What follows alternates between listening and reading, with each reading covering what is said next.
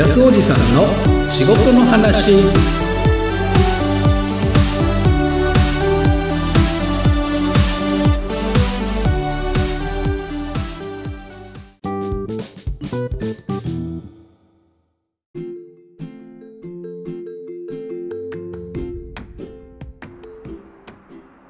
仕事の話始まり始まり。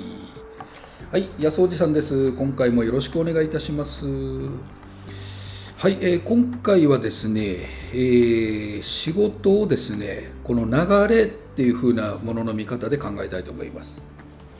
えー、と前回からですね、あの紹介してますあの働き方の哲学、えー山村昇さんの著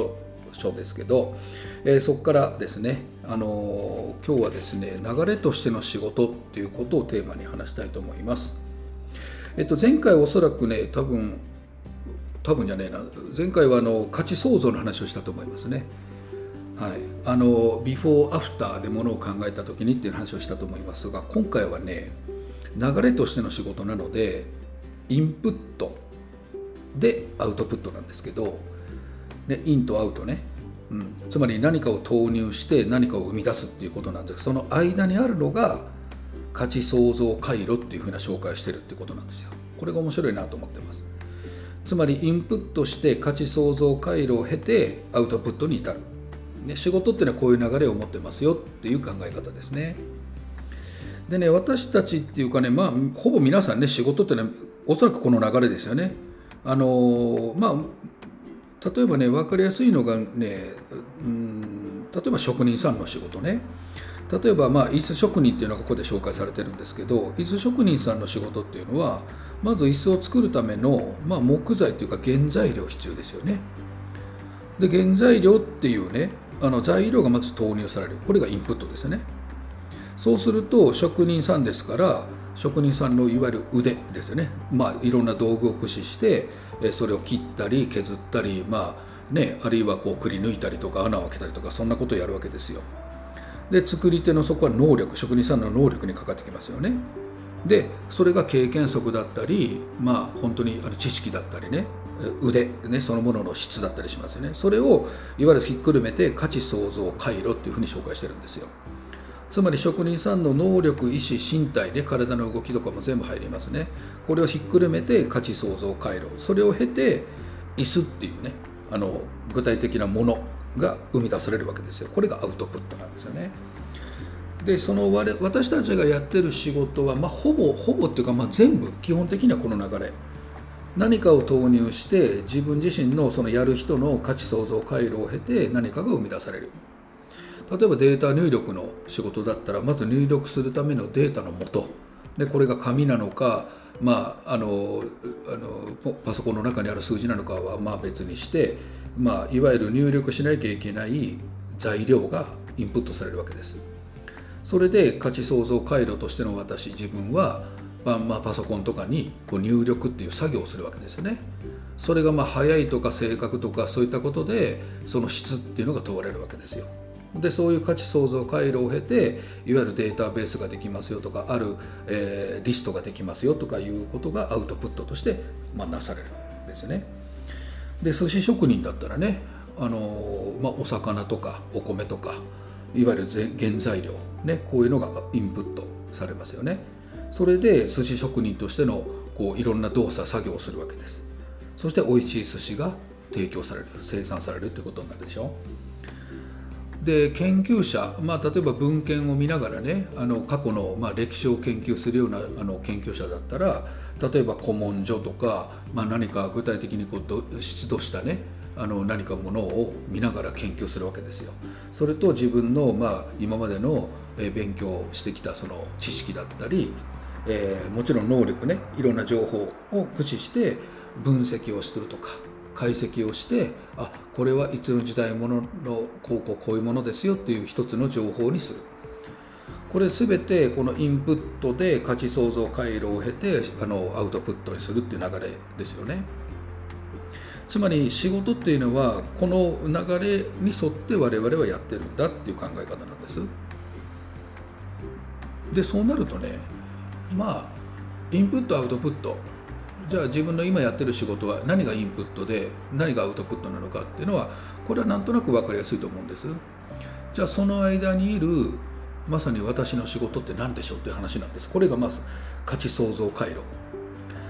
例えばね私のその例えばそうですね転職に関する、ね、ご相談を受けますっていう仕事を捉えてみるとインプットって何かというとやっぱクライアントさんからの情報なんですよね。まあ、転職したいんですっていうとこから始まって今こんな仕事しててとかあるいは過去にこういう経験があってとかあるいはなぜその転職を思い立ったのかで転職した後はどんな生活をしたいのか、まあ、どんなところに住みたいのかとか、まあ、いろんな情報を得るわけですこれが全てインプットになるわけですよね。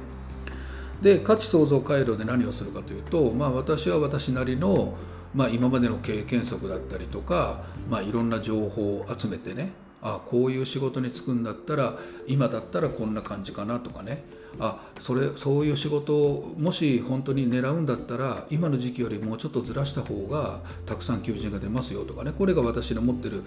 例えば情報だったり。あるいはえっと、あそういうふうに考えてるんだったらどうせならもっとこういうふうにものを考えるともっとあの手に入りやすくなりますよとか、うん、実はその情報じゃなくてこっちの方があの本当は求めてるものに近いんじゃないんですかとかあるこう気づきを与えるとかねそういうのも私の想像、まあ、価値創造回路の中に入るわけですよね。そうやって対話をして言葉を交わして、まあ、いろんな情報交換をしながら結局じゃあ何を生み出すのかっていうとやっぱクライアントさんの気づきだったり次の行動なんですね。まあ、私たちのこの相談業務っていうのは相談相手クライアントさんのま行動変容だったりねものの考え方が変わったとかねそういった変化なんですよね。だからこれがまあ価値創造になるしアウトプットになるわけですね。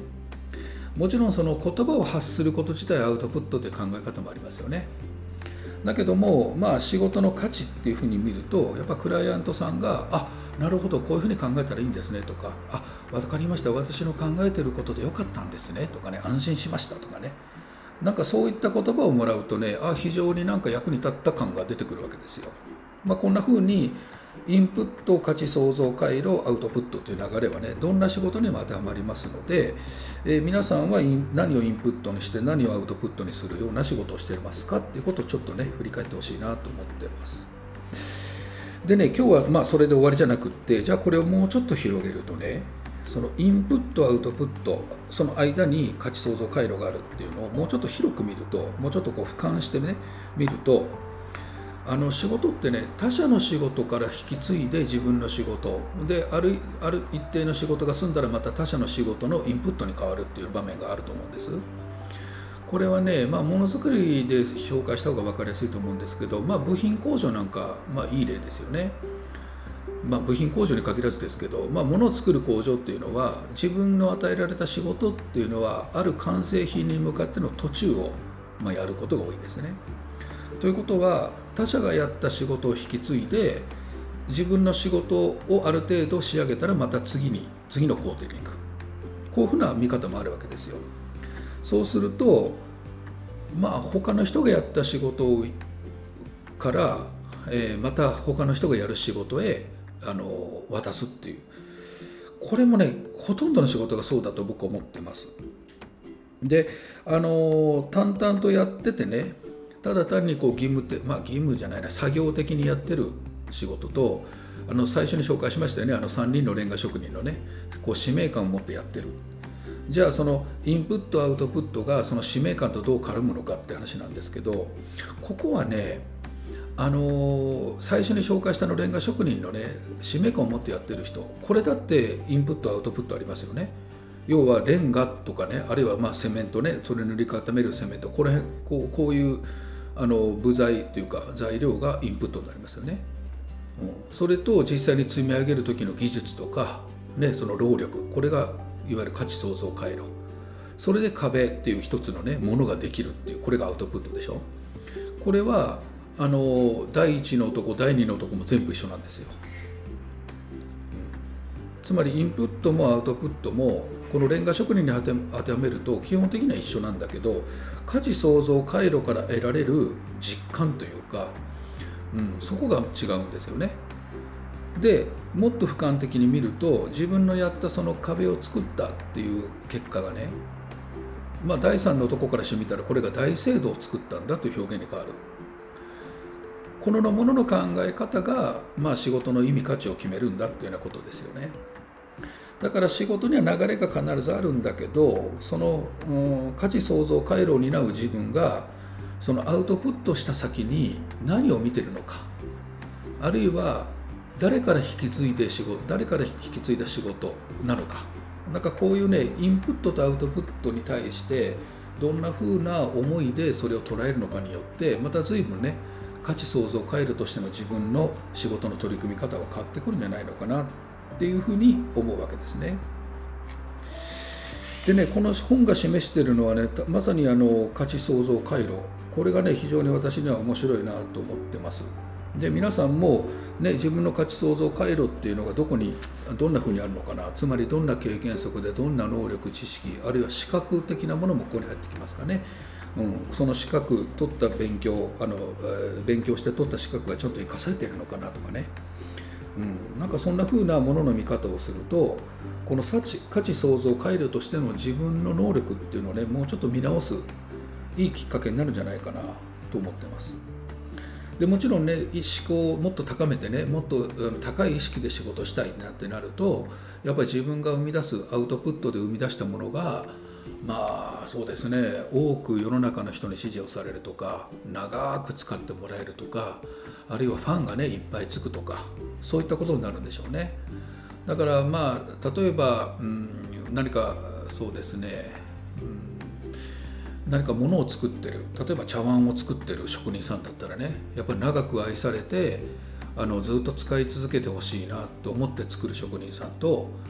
まあ適当に使ってもらっていいよ割れたらまたすぐ次作るからねこれもインプットアウトプットは全く変わりませんがその自分がアウトプットで渡すその渡した先がねどんな風に使ってほしいかっていうその思いでその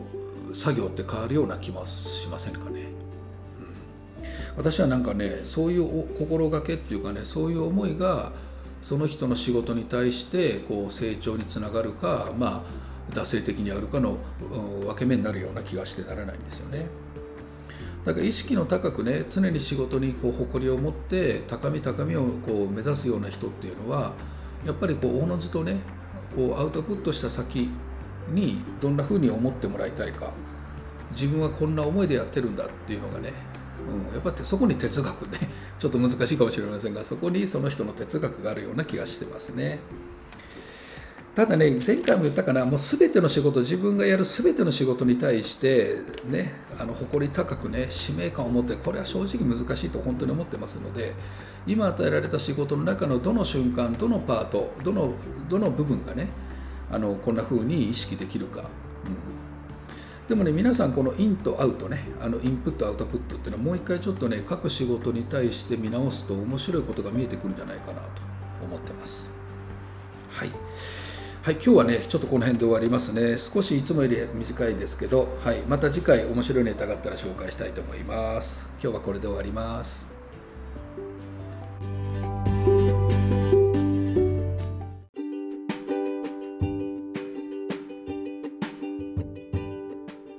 この番組は、